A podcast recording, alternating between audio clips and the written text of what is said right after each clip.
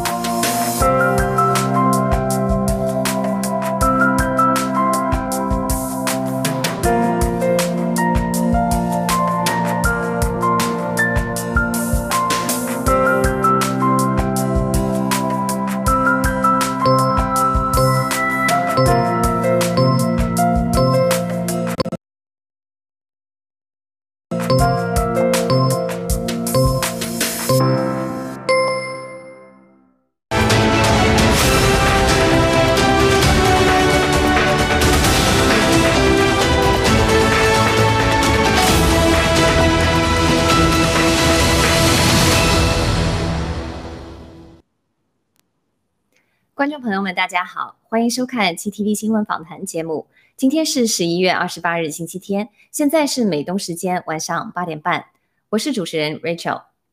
截止播报时间，喜币的实时价格为三十七点二九九，价格下降一点三一个百分点。在过去二十四小时中，喜币的最低价格为三十六点八，最高价格为三十七点七九六。总成交量达十十一万三千两百二十点零一七。更多信息，请关注喜马拉雅交易所的实时数据更新。下面是今晚的新闻播报。首先给大家带来爆料革命新闻：郭先生谈战友应如何应对海外排华危机。十一月二十六日，文贵先生在大直播中回答战友们有关如何应对全球排华危机时强调。现在所有战友在反排华方面能做的只有两件事：第一，加入农场并和农场保持联系，靠自己是保护不了自己安全的，只有新中国联邦和农场全球协调的资金、能力和关系，才能救战友。在这次排华危机中，全球任何人想自己独立的安全绝不可能。第二，应该依法准备基本的防护设施。并且特别注意，不要乱花钱，不要乱做决定，产生成本的事情少干。特别不要囤积黄金和大量现金，那只会带来危险。可以准备少量的当地货币和美元。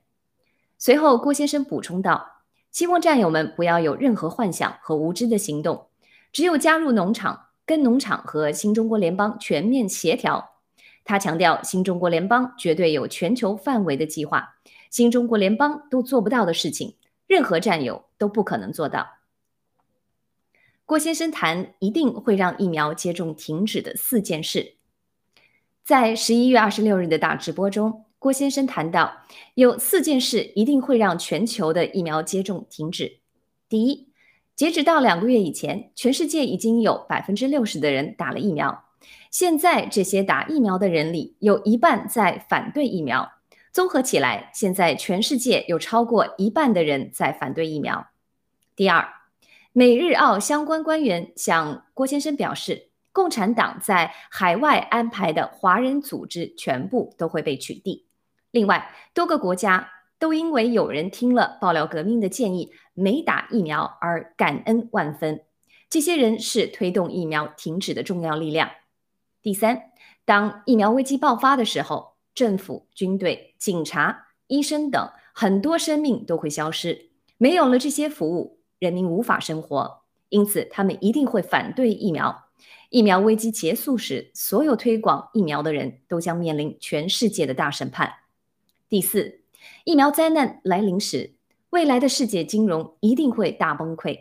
现在，世界最有钱势的阶层，很多人打了疫苗。他们的万贯家产未来都可能变成无主之地，因此他们也会加强反对疫苗。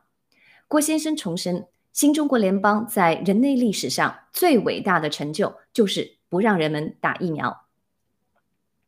铁元素与青蒿素的作用机制。十一月二十七日，香草三农场发布一则盖文：青蒿衍生物与铁元素音频。对青蒿素使用中铁元素的使用和注意事项进行了详细介绍。盖文称，由于青蒿素的氢铁性拥有足量的铁蛋白、血红蛋白和转铁蛋白，对于青蒿衍生物发挥最佳功效至关重要。患缺铁性贫血的人，甚至处于生理周期的健康女性，因自身铁元素含量少，如服用青蒿素，需提前考虑补充缺铁的缺失的铁剂。人体吸收率最高、副作用最低的铁产品是亚铁血红素，它可与所有青蒿衍生物结合。维生素 C 与铁同服可以增加铁元素吸收，但铁不适合与镁、锌、钙和茶同时服用，会降低身体对铁的吸收。接下来是三则中共病毒及疫苗的相关讯息。澳洲发现首例无症状 Omicron 毒株患感染者。澳洲政府于当地时间十一月二十八日宣布，昨日两名从南非抵澳洲悉尼的旅客被检测出带有中共病毒 Omicron 病毒株，这是澳洲首次发现此病毒株。澳洲新南威尔斯州悉尼市的卫生官员表示，这两位旅客都已经接受过完整疫苗注射。目前也没有任何的症状。他们是在抵达悉尼机场接受病毒检测时被发现患染中共病毒，并经进一步基因定序后确认是感染了 Omicron 病毒株。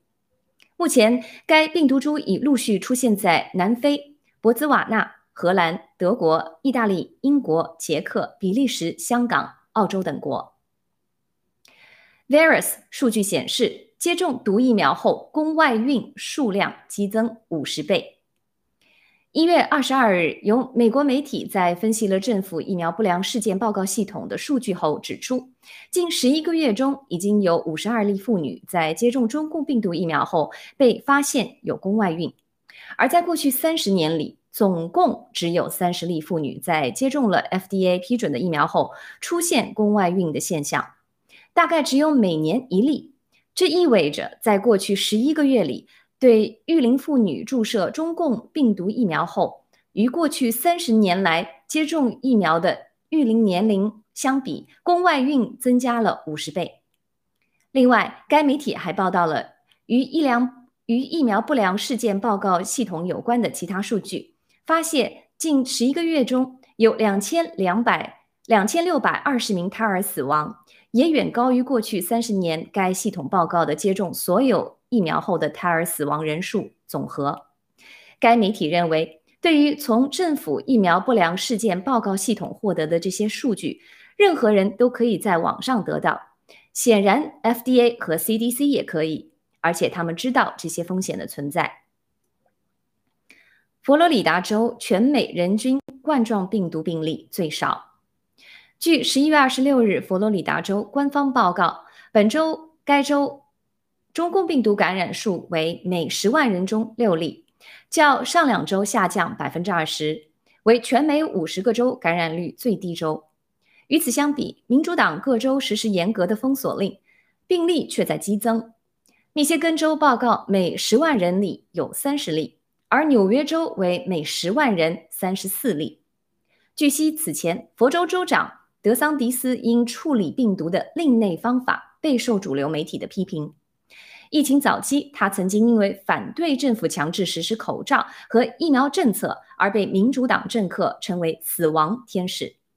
同时，佛州在今年八月份开设了二十五个单克隆抗体站点，并向全州超过十五万人免费提供医疗救治，挽救了数千人的生命。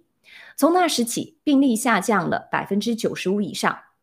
却对民众的自由没有设置任何限制。以下是两则台湾相关消息。二零二一年全球贿赂风险指数，亚洲地区台湾表现最佳。近日，美国反贿赂标准制定组织 （TRACE Trace） 发布二零二一年全球贿赂风险指数报告，台湾贿赂风险指数为十七分，在全球的排名为第十五位，较去年进步四位，在亚洲则是表现最佳的国家。从全球排名来看，丹麦贿赂风险指数仅有两分，全球最低，表示最不需要贿赂。接下来依次为挪威、瑞典、芬兰、新西兰等国。如果单看亚洲地区，台湾的全球排名第十五位，为亚洲最佳。其余依次是日本全球排名第十八，新加坡全球排名第十九，韩国全球排名第二十一，香港全球排名第二十五。中共则排全球第一百三十五位。此项贿赂风险指数从四个方面评估全球一百九十四个国家和地区的商业贿赂风险，包括企业与政府的商业互动、反贿赂威慑措施和政府执法能力、政府透明度以及公民社会及媒体的监督能力。值得注意的是，香港的全球排名从二零一九年的第十名，二零二零年掉到第二十名。今年再度向下滑落到第二十五名，中共则从二零二零年度的第二一百二十六名掉落到今年的第一百三十五名，显示香港自二零二零年被中共完全并吞后，香港政府清廉度急速下滑。美国议员访台后，波罗的海三国国会议员也抵达台湾。据台湾媒体报道，就在美国两党议员在十一月连续两次乘专机访问台湾之后，欧洲波罗的海三国立陶宛、爱沙尼亚以及拉脱维亚派出十名国会议员，已经于十一月二十八日早上抵达台湾，准备参加十二月二日至三日在台北举办的二零二一年开放国会论坛。这十名被派出的代表中，包括三个国家国会的友台小组主席。台湾中央社报道称，这些议员将于十二月一日参访台湾立法会，并并且目前参与讨论的来宾中已有六国十五人确认访问台湾。此次开放国会论坛是台湾民主月活动的第一站，而民主月活动是台湾立法会今年年初与美国民主协会签订备忘录时约定于年底开展的一项交流活动。接下来是几则中共方面的消息。澳门娱乐业大亨周超华被中共警方宣啊批准逮捕。十一月二十七日，澳门娱乐大亨周超华因涉嫌在中共国境内开设赌场罪，被温州市人民检察院批准逮捕。澳门政府表示，已于二十七日早上将周超华带回警局调查。中共警方称。周昭华在大陆涉嫌成立跨境赌博犯罪集团，非法组织中国公民赴其承包赌厅赌博，为赌客用资产换取赌资，协助客户进行跨境资金兑付，发展中共国境内赌客会员逾八万人，涉案金额巨大，严重妨害了中共国社会管理秩序。周超华于二零零七年创立太阳城集团。投资娱乐、博彩、影视、餐饮、旅游、房地产、金融服务等行业，持有多家上市股市股份。其名下的网络赌博平台每年盈利逾百亿，还曾任中共广东省政协委员。据悉，不久前周超华曾在祝福中共成立百年名旦时，曾说对中共非常感恩。澳门博彩业的发展完全得益于“一国两制”的红利。而在被捕前两个月，他已出售名下所有太阳国际的股份。电价普涨，小麦进口创新高，戳破中共宣传谎言。十一月二十八日，本台综合墙内多家媒体的消息后发现，中共在十月大肆宣传保持电价稳定以及粮食大丰收之后，十一月却爆出了完全相反的数据。十月下旬以来，墙内三十一省份中已经有二十六个陆续宣布电价涨上涨，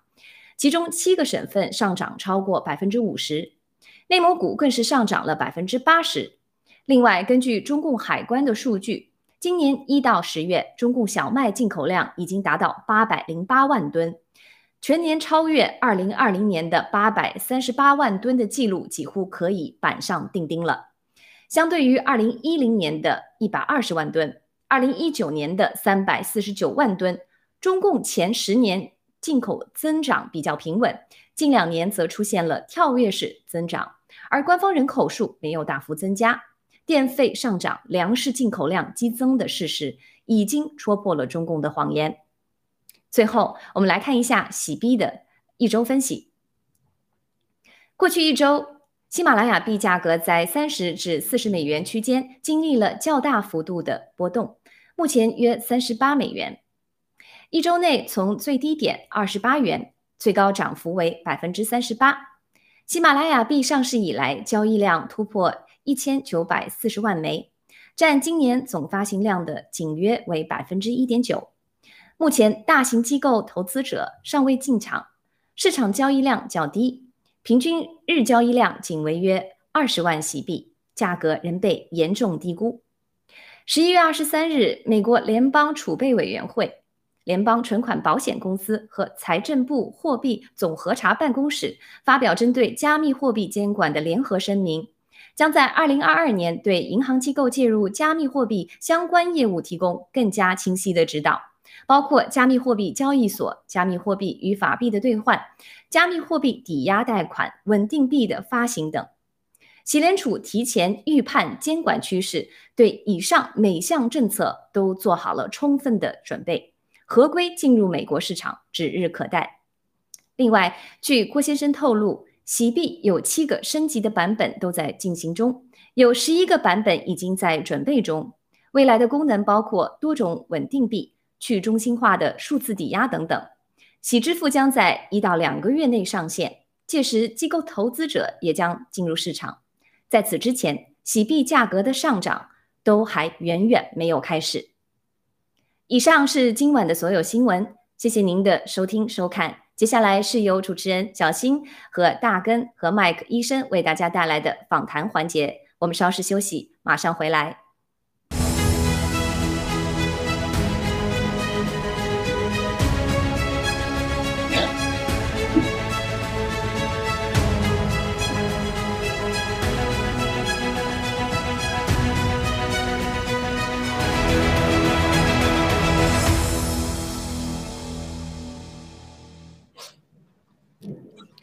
好，呃，尊敬的全球的战友们，大家好，啊，我是小新，啊，今天是我第一次主持这个新闻访谈的访谈部分，啊，有点紧张，那，也请大家多多支持，啊，首先呢，请我们两位嘉宾，啊，大根先生还有麦克医生给大家打一声招呼，啊，大根先生您请。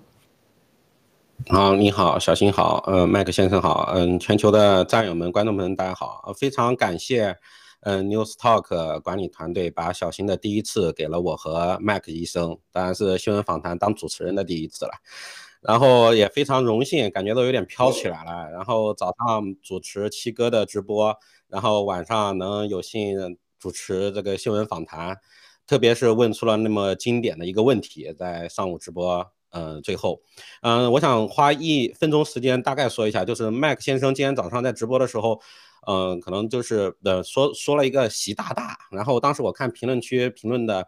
嗯，大家意见很大，呃，我就想解释一下，就由此可见，就是 CCP 它的宣传力度有多么大，就对人的这种潜在的这种伤害，就是洗脑，跟我是就是七哥说的，我们中毒有多么的厉害，就就举个简单例子来说，谁大家现在说话能就是特别激动的时候能避免说 WC 呀？什么呃 TMD 呀，甚至说七不说八呀等等这样的东西，谁能谁又能避免呢？这就其实就是我们心中的那个毒，这种很现实的表达出来。所以说，大家对我们麦克先生，对对特特别我啦，其实 就是宽容一点。所以说我也是提前想给自己开脱一下，谢谢。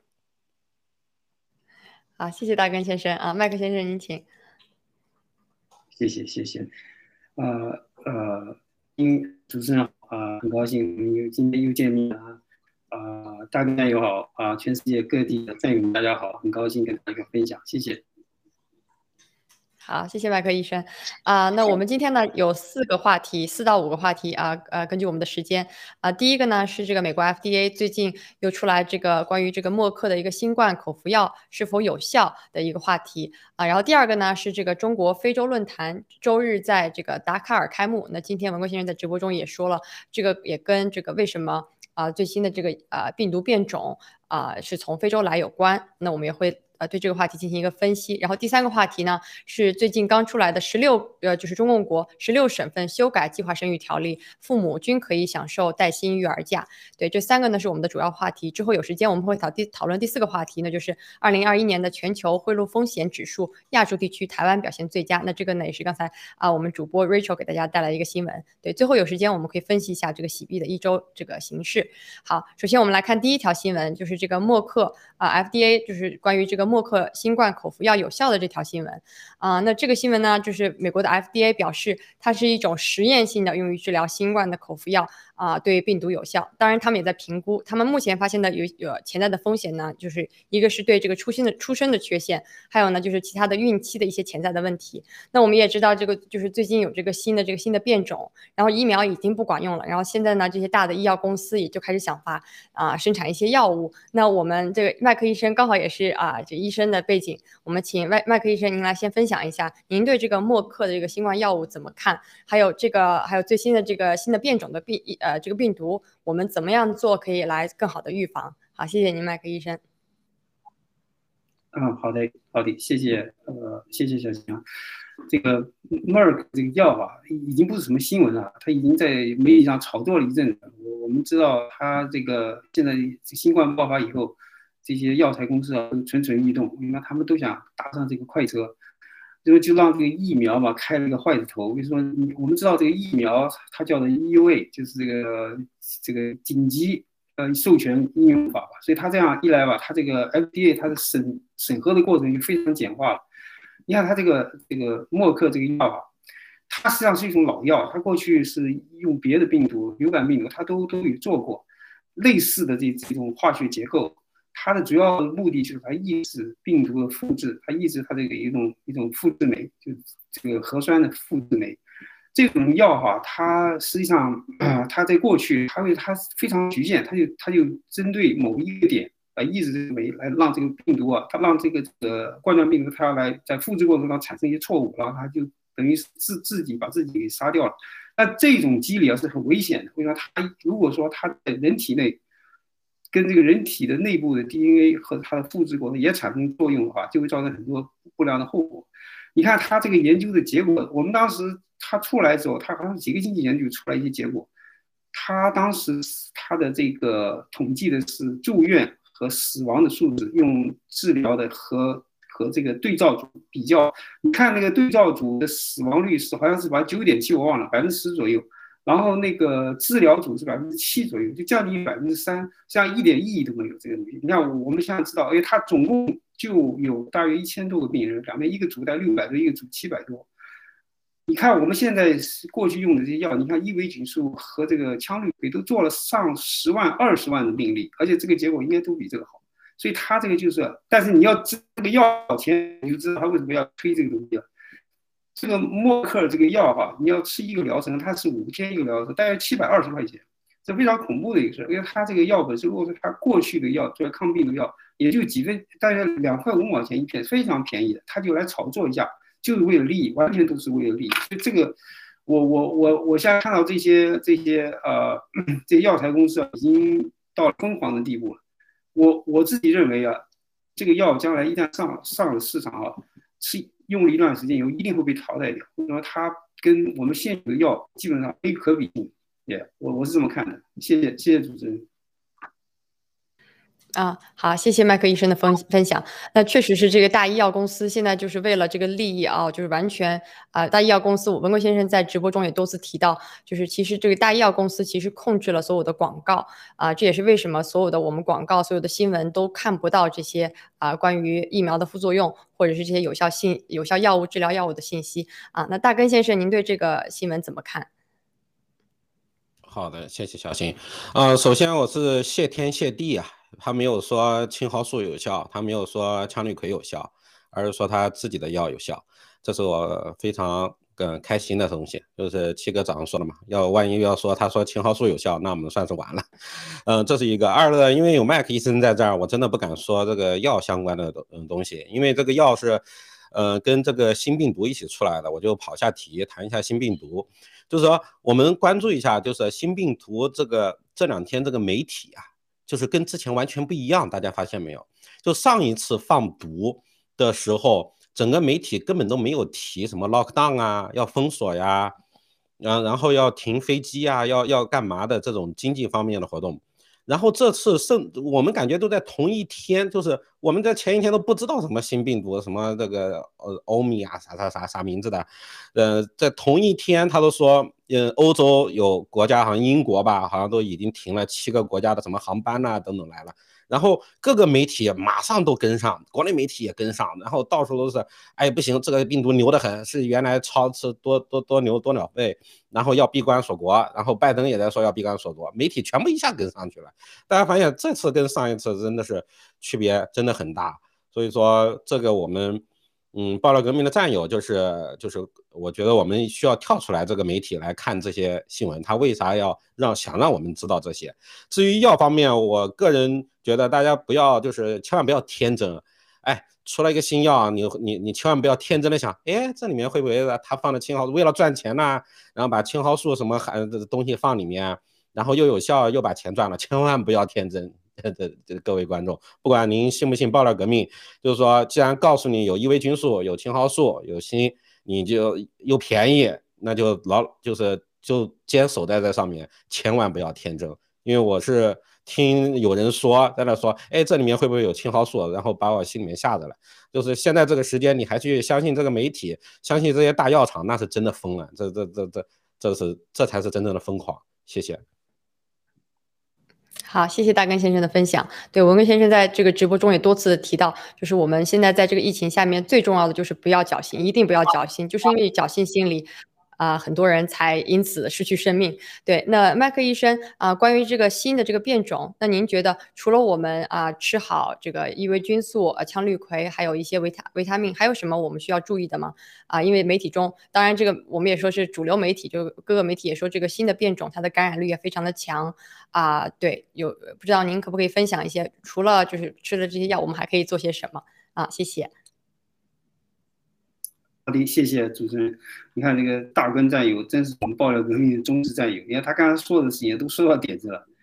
我们这个爆料革命战友真的是非常有有敏感性，非常有智慧。对，跟随爆料革命真是保财保命啊！你看这个病，这个新出来这个病毒哈，它非常非常诡异。你看它，我我可以从这个医学角度来分析啊。你看它这个这个这个本身这个刺突蛋白啊，它一共有。一千二百个核苷酸，但是它这里头啊发生了五十多个核苷酸的这个变异，然后这五十多个当中有三十二个是在刺突蛋白内发生的，这三十二个当中大约有十二个左右是跟这个受体结合有关系，这是非常非常罕见的。为什么你看这个这个病毒本身它要产生产生变异，它一定是个随机的过程，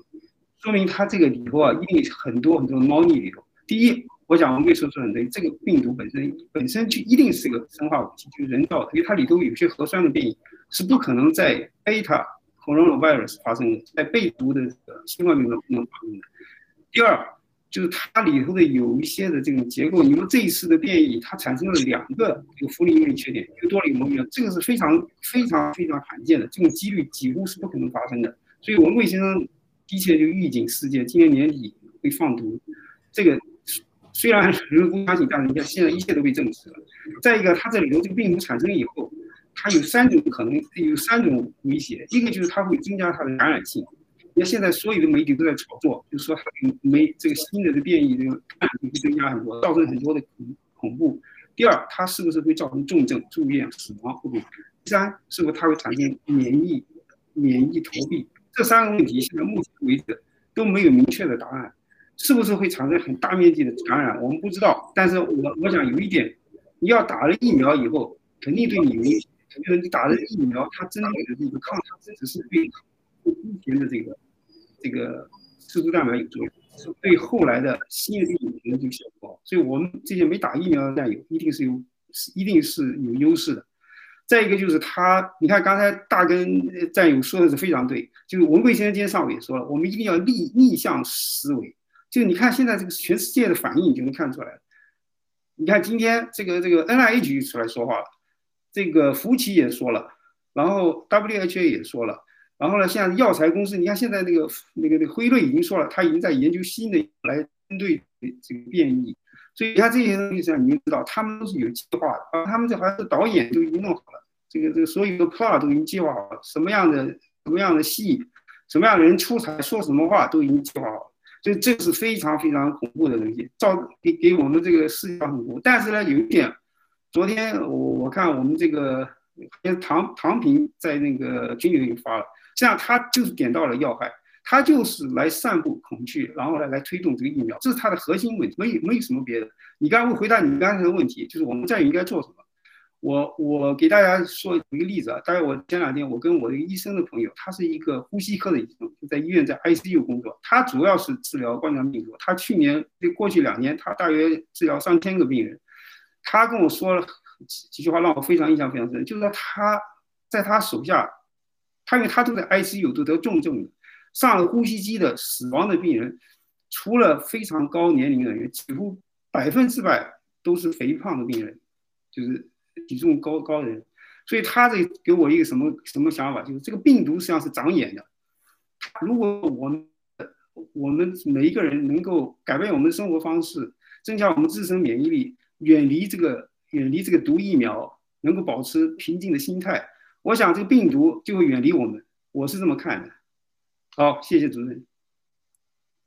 啊，好，谢谢麦克医生的分享啊。那就说到这个这个新的这个变种病毒，我们知道今天文贵先生在大直播中也给大家解密了，就是为什么他会啊从非洲啊传进来。当然，这个呢也是文贵先生解释说是这是一个其实噱头，其实真正的感染源不是在非洲，而是在啊美国。那当然，当然文贵先生也提到了，就是说啊我们要看看这个中共的外交部他们在哪里。那我们看到，其实这就我们现在啊换到我们第二个话题，就是这个中国非洲论坛，这本周日在。达喀尔开幕啊，那这个新闻呢，我给大家啊进行一个啊简短的一个介绍，就是说是个是法国《世界报》发发表了一组分析和报道，然后称呢，这个中国非洲合作的盛宴已经结束，每隔三年举行一次的中非合作论坛，就是今天十月二十八号在塞内加尔首都啊达喀尔开幕，那这次的级别呢要低得多很多。啊，不像历届峰会，那但是出席的论坛的非洲国家元首比出席联合国大会的还要多，对。然后这个根据一个皮尤中心针对二零一三到二零一九年的一个长时间的一个调查，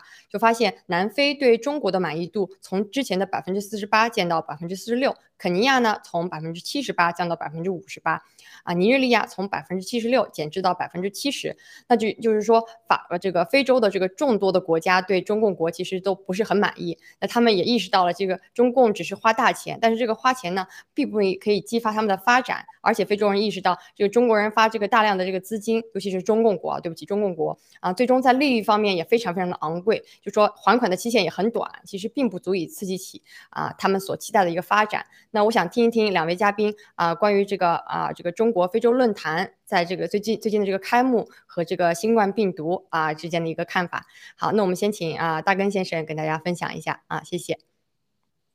好的，谢谢小新啊，我刚刚就是总算能找到一个有一点不不同意麦克医生了，而不是单纯的心情好，要紧跟爆料革命才能远离病毒、远离疫苗。呃，谢谢。呃，关于非洲这一块儿，就是看了这个新闻，我就是感觉很难受。他又又又在拿就是老百姓的钱，就是在开，首先办这个会的费用的本身就是。来自我们老百姓，他这是必然的。然后在很久之前，七哥爆料就是就是直播的时候，你也说了，就是非洲这些领导人之前去北京，然后看到中国的嗯现就是现状嘛，穷人很多，然后就还在跟就是很就是很奇怪，他说你中国这么多穷人吃不上饭，也没有医疗，你你你凭啥跑到非洲去当老大？然后就是，然后七哥同时说了，这些领导人，你给，因为非洲嘛，你给他个一亿两亿，他就，嗯，非常大的钱了。他说你让他干啥都干啥。这个其实就是说，开这个论坛，首先就是我们跟着爆料革命的，就是这大家都知道，都是给钱嘛，给钱我都去，跟那那跟那小姐一样的，起个比喻，跟那小姐一样的。那一个人是一百万、一千万还是一个亿呢？那就不知道了。像你说的，这是出席的人很多，那就是花老百姓的钱更多。然后花了钱不说，就是。嗯，大家应该感受得到，就是非洲对中国人只会更瞧不起，就是说你这些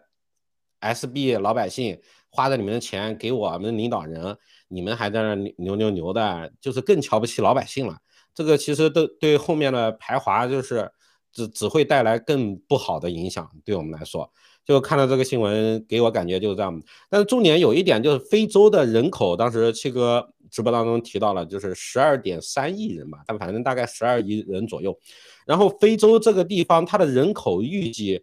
是在未来是增长的，而不像嗯中国，我们中国都是预计大概在二零三零年吧左右，可能只有八亿到九亿人左右了。但非洲它可能会增加到二十亿人，所以说嗯这一块的话，因为非洲它有不不是很好的金融跟那个金就是特别的金融体系。而且就在之前直播当中，七哥在非洲的布局也是很大的。他跟这些领导人呐，包括他在欧洲的那个就是 lobbying 团队，呃，也负责非洲的这部分 lobbying。他是好像一二十年一直在进行这方面的工作。所以说，呃，我们洗币会不会在就是在这些国家就直接执行？这是呃，我想。就是看到这个新闻想到了一些地方，嗯，最主要还是气愤，而且觉得真的作为一个老百姓，就是花着我们的钱，然后然后还被别人说当当傻子，这种感觉是非常不非常不好的。然后再加上后面的这种就是粮食危机，然后共产党一直以来的历史，就是说国内老百姓你饿死多少不在乎的，就是在饿死人的同时，他会把粮食送到非洲，送到送到朝鲜，这是他必然会干这样的事儿的。嗯，这是我想跟大家分享的，谢谢。啊，好，谢谢大根先生啊。那这个也让我想到，就文工先生在直播中啊提到这个对于国家的这个定义。那他提到呢，就是国家这个概念在中共的眼里，其实很久以前就已经就是不一样了。就中共认为，就是国家这个概念在二十一世纪其实是过时的。这也是为什么他就花大量的这个钱在海外蓝金黄，因为只要控制了国外的势力，那就是就是什么事情都好说。对，确实是啊。那啊，我们也我发现，我们也发现，就是这个这个中共其实对这个非洲也推推销。各种各样的软实力，那在非洲设立的这个孔子学院呢，就已经有六十二家，然后中国大学招生了六万万名的非洲学生，这也是所谓啊怎么说呃，在非洲培养所谓亲北京精英的一种方式啊。那这个我不知道啊，那个麦克医生对这个新闻有什么看法吗？嗯，好，谢谢主持人。呃，实际上呃。呃，小新，你刚刚说的很对。实际上，他他这里头核心就是没钱了嘛，没钱有人家就会翻脸。这个道理很简单。为什么他们这些国家跟中共啊之间的关系就是个金钱关系、利益的关系？这个没什么奇怪，这是多少年毛泽东时代就是这样。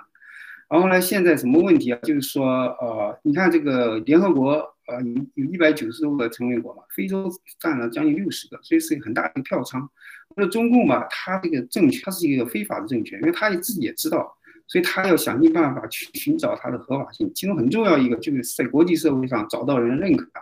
你看这个非洲小兄弟最容易嘛，他们就拿钱就搞定了，这是第一个。第二，就他们想利用非洲的资源，你看他们用一些债务陷阱，然后去去侵占他们一些国家的资源，然后建立一些军事基地，这都是他们的一些野心在里头。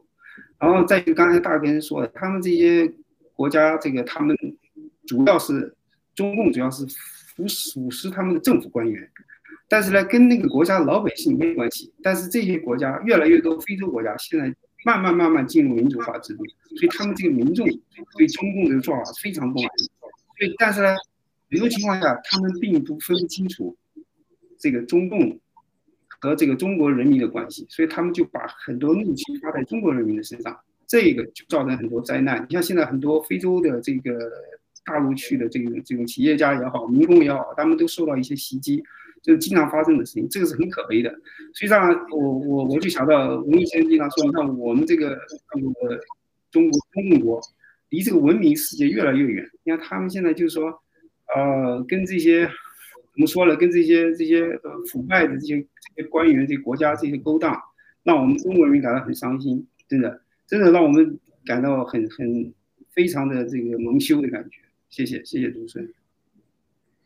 啊。好，谢谢啊，麦克先生的分享啊，确实是这个呃中就中共中共国啊，中国共产党在国外大撒币，那国内呢都是民不聊生。那我们看看接下来这条新闻，其实就跟这个有关系。这个是说啊，就是中共国十六个省份修改计划生育条例啊，父母均可以享受带薪育儿假。那其实这个新闻呢，也是啊，就是因为因为这个国内民不聊生啊，所有的年轻人，尤其是年轻人一代啊，最近我们有新闻看到，就是这个中国的这个结婚率也是明显。明显的下降，这个生育率也是明显的到历史性的最最低。目前目前这几年历史性的最低，就是因为啊，就是国内什么都什么价格都涨，房价涨，物价涨，养孩子的成本更高。那现在呢，就是中国国为了鼓励，因为韭菜没得割了，为了鼓励啊人们继续生育，有这些啊父母均可以享受一些带薪育儿假。那我给大家可以大概讲一下这个新闻具体是怎么样子的。它呢就是呃明确了三孩政策的落地和执行啊，涉及延长产假、增设父母育儿假等具体措施，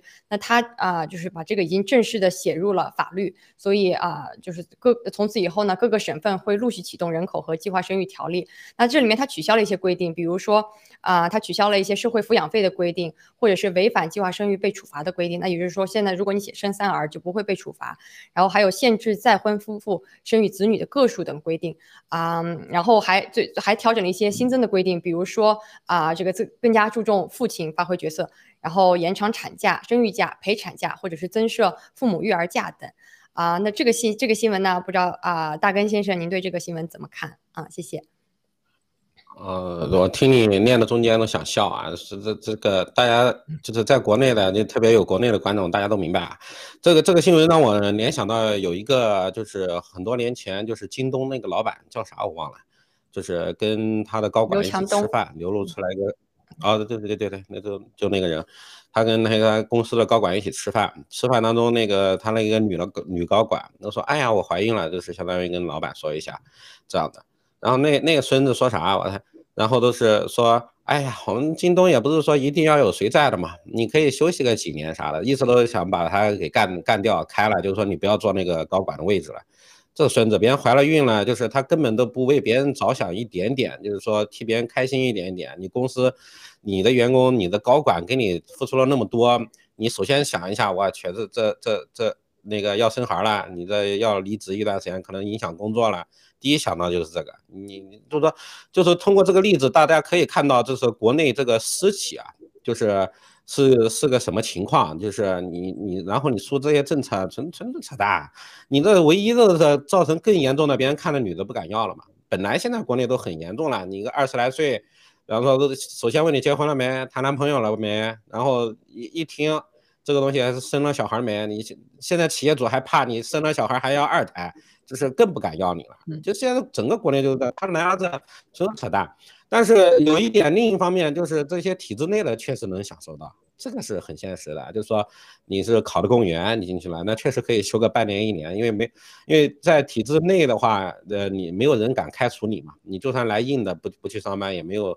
很难给你开除的。他进难，出去也更难，相当于上了贼船的黑社会组织嘛，他是不会让你就是随随便便走的，就是生小孩这样的。所以说，另一方面的话，但是体制内现在 有很多欠薪。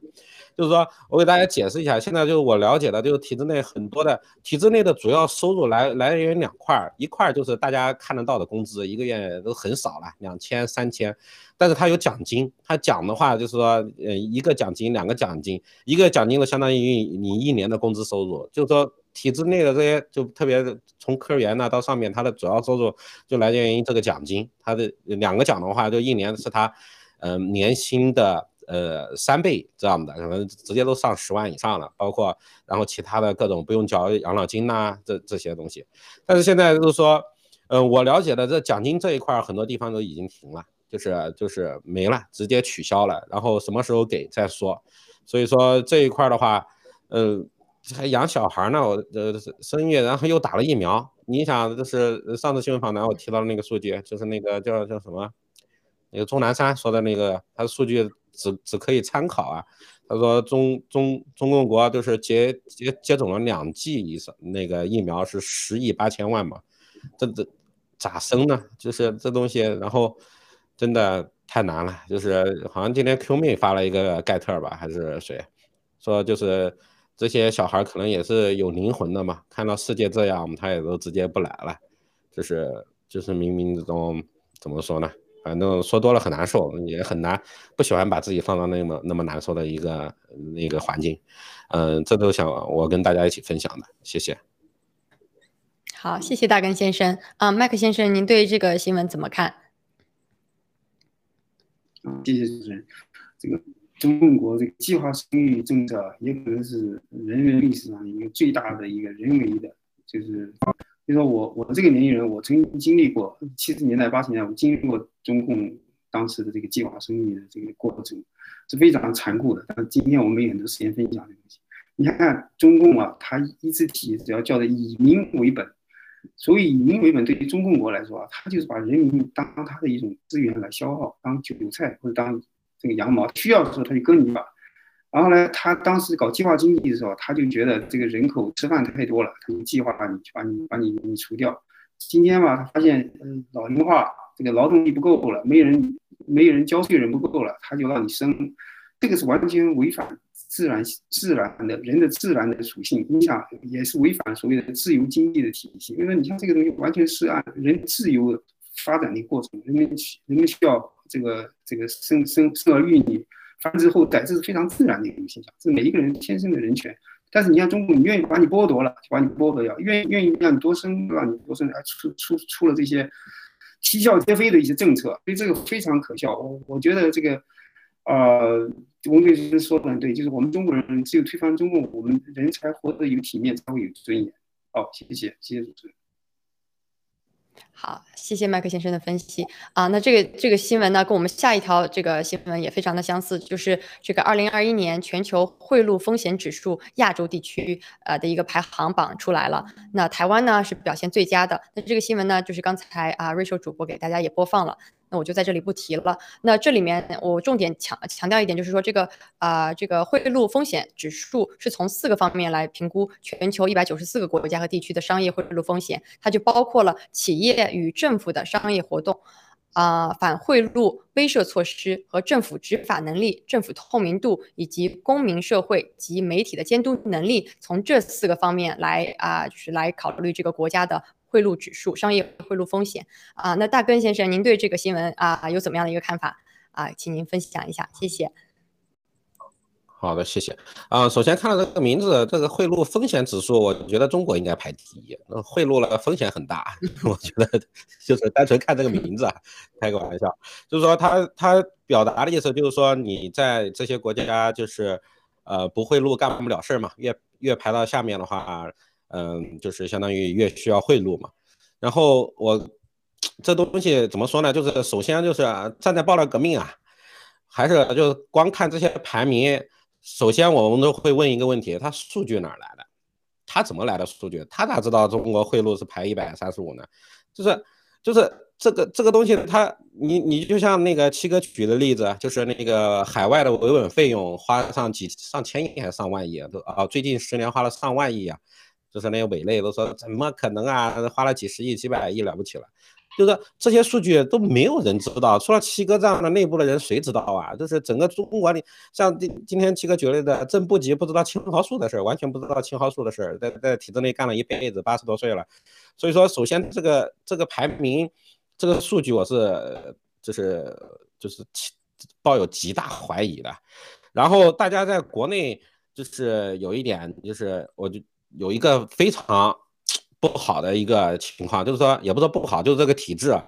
就是说每个人都想当官，然后每个人其实老百姓都能接受你这个贿贿赂啊，就是当官的，因为当官都是贿赂，然后谁都谁都想去当官，谁都想去考考公务员。就像我最初听到七哥报王岐山呐等等这样，我的心态也都是很那个，我坐那么多位置，能搞搞范冰冰贪污一点算啥呢？对吧？就是那大家都知道嘛，你你因为你下面的官员都是那样的嘛，你跟官员到一起吃饭，他非要跟一个女生坐一起，喝了酒了，哎，都开始咬耳朵，都七哥说了，真的咬耳朵，哎。这个上次过来怎么样？今天晚上到哪睡觉啊？就是就就是就这种情况。然后你这个从从下面最小的老百姓，就都是最下面的官员都看到是这样的，因为官员也都是从下面升上去的嘛，包括包括甚至包括习近平也是从下面慢慢慢升上去的，所以说没有什么奇怪的。这一块也是就是七哥一直在说的，一定要消灭这个体制，你消灭。嗯，某一个孟建柱啊，某一个单个单个人还是没有没有任何意义的，换一个人一样，就像现在，呃，不说绝大部分是接近于全部人考了公务员上去，你还是有贪的机会，你绝对会贪的。他整个体制就这样，你不贪的话，你也升不上去，对，就这么简单。嗯，这是我是想跟呃基于这个新闻跟大家分享的。至于这个排名，我觉得没有任何参考性。首先，我觉得现在你中国排在越南的。前面这这那这个排名，首先这一点是不可能的，就是我个人感觉不可能的。越南最就是至少过过去这个多少年，这个正面的具体情况不知道，但正面的新闻还是看得到的。人家至少实现了选举，这是越南，这是一个真选举假选举我不知道，但是人家至少在这个方面，在这个方向走，这是我想说的。谢谢。好，谢谢大根先生的分享啊！我也完全同意您的说法，就是看一个新新闻呢，那这个新闻源其实比新闻内容本身可能更重要。到底是谁发布的这条新闻？那今天文贵先生在直播中也说了，就是我们 Google 到的东西，能 Google 到的基本上都是假的。所以这个我完全同意您的说法。然后我们看这个这个分这个风险这个排名，就是这个你就像呃大根先生刚才说的这个缅甸啊、越南还有柬埔寨，那就是就当然文贵先生说就 Google 都是假的，那在中国呢 Google 都用不了，Google Facebook 还用不了。所以从这个就从这个分。就是来说是吧？这个对，跟这个商业的勾兑，这个贿赂都要比那个越越越南、这个缅甸他们要低一些。所以这个新闻只我们只是来参考来看，来分析一下。对啊，麦克先生，您对这个新闻怎么看？呃，好，谢谢。呃，我同意大家刚才说的，这这些东西啊，国国际上这些东西太多了，各种排名、各种指数，这个东西实际上仅供参考。然后我我自己觉得啊，就是说实际上这个。政府的腐败，这个贿赂，这个是个普遍现象，这是人性当中的一这个没奇怪啊，只是一个程度问题。你看这个排名比较高的这些国家，实际上你你看看他们这个国家一个最最大的特点就是他们这个国家他们有一一个完善的一个一个系统一个体制，就是文贵先生经常提到我们新中国联邦征集呢一定要实行法治，就是一定要有一个有一个呃规定的一个法治系统，大家都能遵守。这个你像中共官员，他们这个这个行贿、行贿赂、行行贿受贿，这个很正常的东西。为什么很正常？是因为他制度决定的，对吧？他又不不做这个东西，他就没法在那个系统当中生存，对吧？如果说你要有一个呃有一个系统性的一个来限制这个这个政府官员的这个贿赂受贿的话，那必然就会减少。但是呢，你能达到零吗？不可能。你像我们知道文贵先生这几年的爆料，你看美国的这些司法部门、这些媒体、这些大的这些公司，包括他政府，包括他们的这个司法部，这全部都被都被贿赂。实际上，从这个角度来说，我觉得这个名单美国也应该排得很低的，对不对？你像他们这这些司法部的人都都被你贿赂，包括你看他把这个这个川普总统下头那些人都都被他们收买了。所以这个东西只是仅供参考啊。谢谢，谢谢主持人。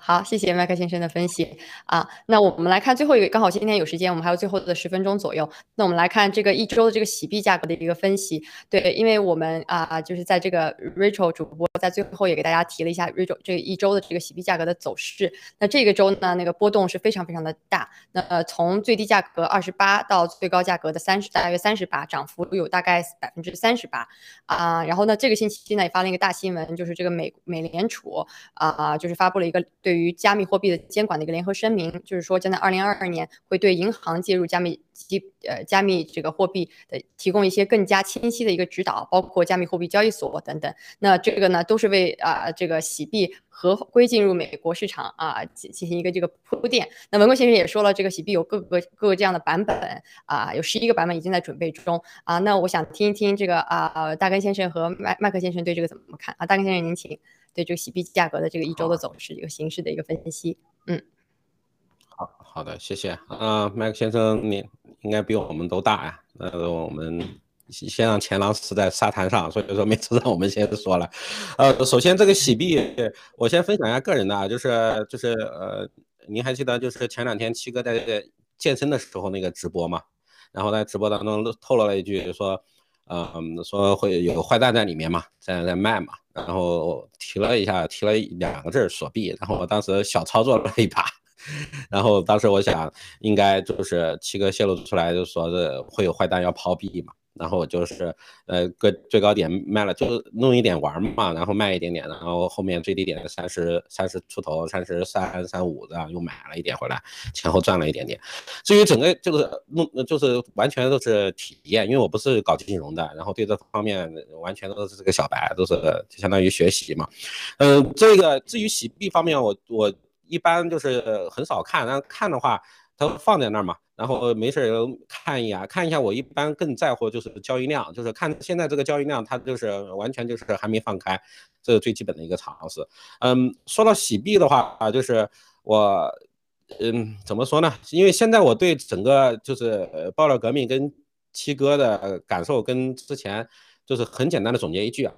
就是因为七哥因为爆料革命我没有打疫苗，嗯，如果如果。七哥没说的话，我百百分之百会打疫苗，因为挺得过去年，挺不到今年。你小孩上学呀、工作呀，你去哪儿，你挺不过的。而且那么多人打了，媒体控制，你挺不过的。所以说现在都是说多活一天都都是赚的，就是这这种感觉。这个对我来说现在是，呃，是排在第一位的。然后又有一个美好未来，洗币啊等等这些是排在第二位的。这是我想跟大家分享一点。至于洗币，就是说。我个人感觉，因为我看七哥直播，每次就是看的还是比较仔细的。个人认为比较仔细啊，最少看两遍以上这样的。呃，就是很早之前七哥第一次说洗币的时候，呃，我就是呃想到了这个洗币背后应该沼泽地大佬都在后面。然后最近我又就跟大家分享一下，就是最近七哥说了，就是说只有占有是百分之呃占百分之五嘛。然后剩下的股份都还没有分配嘛，然后我又就是看到了七哥做事的这种方式，就是相当于七哥把这这一桌子非常好吃的菜先做好，而且我们自己人先尝尝了，你自己看，让其他人觉得你自己觉得这个菜好吃还是不好吃，然后你觉得好吃，那我那我们就坐下来，像美联储的股东啊等等坐下来，我们大家然后再商量一下。看怎么样？你怎么样吃这个菜？就是呃，我之前还想的，就是提前可能是不是背后沼泽地大佬已经在后面布局了？因为百分之五已经非常大了。我之前在直播当中也说了，你想，就是那个马明哲忽悠习大大，就是 这个我就讽刺一下啊，马明哲忽悠他的习大大的时候，就是呃给那个他的股份只有百分之零点几啊，那我们的洗币肯定比那个牛啊。你想，就是我们百分之五都是多大的一个级别了？零点五都能忽悠席了，你你你你看我们百分之五占有多大了？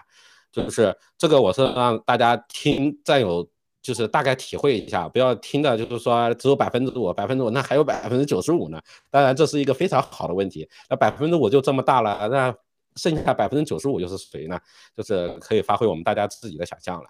嗯，这是我想跟大家分析，就是对于洗币这一块的。当然，今天听了今天七哥的直播，就是我感觉，就是洗币的价格，它其实真的只是一方面。就是当这种世界灾难出来的，都是七哥举那个例子，都卖了股票，他的朋友卖了股票这个例子，就是洗币，你以后用什么东西买东西是一个最大的问题。你美元这种金融金融系统出问题了，你取不出现金了，你转不了账了。你现在大家我们特别我们爆料革命战友体会得到，你取不了就是取不了款了，转不了账了，就是你怎么样在在那个灾难的时候实现一个物品的交换，你就有钱怎么办？你怎的？所以说洗币在这个程度来讲，它的这一方面的作用远大于它的到时候涨价涨多少了。你至少我有这个东西，我能买到东西啊，这是这是最基本的一个那个就是常识嘛，对不对？你看到美元现在转不出去，你往洗链出转越越转越难，现在大家都各个国家都感觉到，猫本小哥十几个账户都被关了，那到时候灾难的时候出现这情况，大家有没有想过会怎么办？所以说，这是我想跟大家一一起分享的，嗯，谢谢。啊，谢谢大根先生真精彩的分析啊，麦克先生，您有什么要补充的吗？嗯，好的，啊，一讲到这个洗币啊，我真的没有发言权啊。我如果说大家有什么问题，我建议去看威廉王的节目，那很精彩。然后我我给我给大家啊分享一个我自己的亲身经历啊，刚才这个这个主持人小新有说到这个美国监管部门对这个数字货币的呃严格的监管，我觉得这个对我们洗币是一个好大好的消息。比如说，我前两天到超市去啊，我看见有一个这个就相当于一个取款机一个机器，就是让你投这个现金的话，你可以买比特币，哇，让我非常震惊。你想想，你你你这个比特币到什么程度啊？就是你你你只要有有有钱，你不管你钱哪里来，你往那机器里塞，就可以拿到比特币，不需要任何的这个别的这个证据啊，或者是什么 KYC 啊，这都没有。所以说，你看文贵先生每一次直播都说的比特币死定了。我觉得光从这一点就一定死定。你看我们这个这个啊这个洗币多么严格。当然我自己没参加 KYC，当然我知道很多战友真的是多方波折，最后拿到 KYC 非常非常的严格。而且你看我们这个是这个这个这个叫什么区块链，就是这种分散的这这种这种操作，但是中心的管理就非常严格，而且它是可以流动的，可以交换的。可以这个这个可以来来来这个买东西的，这个东西真的是不一样啊。我我是充满信心啊。但是吴伟先说的很对，我们买席币不是为了赚钱，不是为了投资，而是参与爆料的命，这是最关键的。好，谢谢主持人。啊，谢谢麦克先生的分析啊，我也完完全同意啊，就是二位的这个这个点评，就是我们其实作为战友，自己花的钱真的是非常非常的少，而且文贵先生也经常说，就是我们都等了这么多年，就再等三年，就我们才投那么一点点钱，这点耐心也是要有的啊，对。然后我自己个人也是非常非常感恩爆料革命，如果没有文贵先生，我是不知道啊，还有这个什么区块链、虚拟币，就完全这些知识我都不会知道。而且呢，我们现在自己还在学习这个什么私人信托，这些富人管理。钱财的方式怎么样？合理的避税，这些都是啊，爆料革命带给我们的一个新的这个这个开智啊明眼。我觉得就是真的，我们作为爆料革命的战友，不要忘记我们加入的初心，那就是就是要要灭共的。这个这个钱当然也是会赚，但是我们一定要就是统一行动。对，好，那谢谢今天两位嘉宾的精精彩点评，也谢谢啊各位战友观众们的收看收看。那我们明天再见了，拜拜，再见。